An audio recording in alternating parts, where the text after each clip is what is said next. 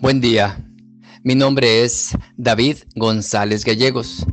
Pertenezco a la Iglesia de San Patricio del Ministerio de Estudio Bíblico Nazarenos Católicos, aquí en Laredo, Texas, Estados Unidos. Evangelio de hoy domingo, noviembre 6 de 2022. Del Santo Evangelio según San Lucas, capítulo 20, versos del 27 al 38. En aquel tiempo se acercaron algunos saduceos los que dicen que no hay resurrección y preguntaron a Jesús, Maestro, Moisés nos dejó escrito, si a uno se le muere su hermano, dejando mujer pero sin hijos, que tome la mujer como esposa y dé descendencia a su hermano. Pues bien, había siete hermanos. El primero se casó y murió sin hijos.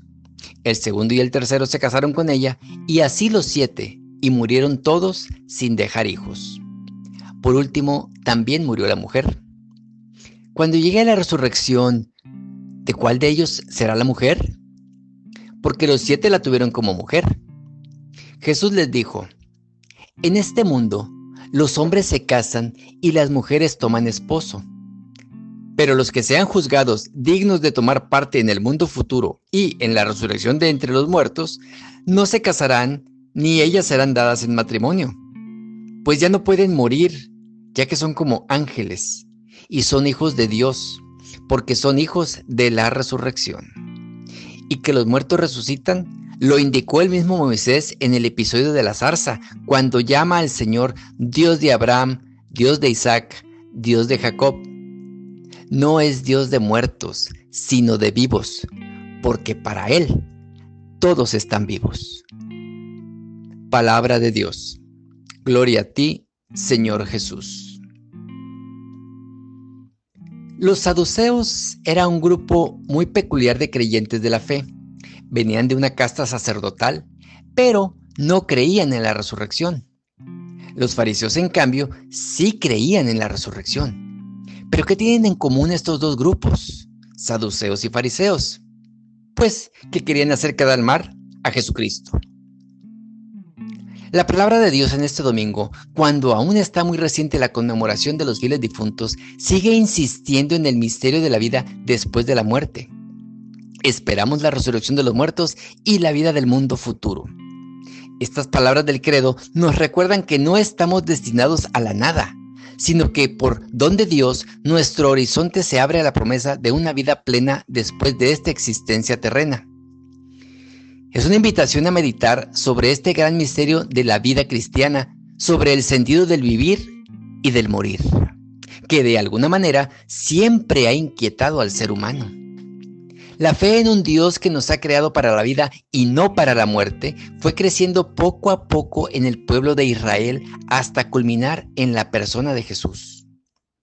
Con el don de su vida, muerte y resurrección, Él nos ha enseñado a vivir el presente con un significado nuevo, abriéndonos a un horizonte de eternidad insospechado. Un porcentaje notable de la sociedad muestra poco interés por la eternidad. Se preocupa justamente de alargar y mejorar la vida, la calidad y todo aquí en la tierra. ¿Por qué no desear morir pronto y estar cerca de Dios? Tal vez sea por los apegos, tal vez porque no creemos. Pero es de lamentar la pérdida o el olvido de ese horizonte de eternidad, esencial para la plena realización de la vida humana. Como creyentes en Cristo, aceptamos el reto de dar testimonio de nuestra esperanza cristiana en un mundo que siente un vacío de esperanza en el presente y en el futuro. En este sentido, son muy oportunas las palabras de San Pablo en su carta a los tesalonicenses, parte de la liturgia de este domingo. Que Dios nuestro Padre, que nos amó y nos dio gratuitamente un consuelo eterno y una feliz esperanza, os reconforte y fortalezca en toda obra buena y en toda palabra buena. Esta historia de los siete esposos nos recuerda un tanto a Macabeos, donde una mujer les dice a sus hijos, tengan ánimo y no le teman a la muerte.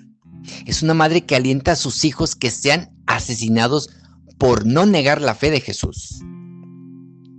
Aquella mujer dice, yo no sé cómo tú te formaste en mi vientre, pero sí sé que aquel que te formó tiene la capacidad de resucitarte de nuevo con todos tus miembros de tu cuerpo.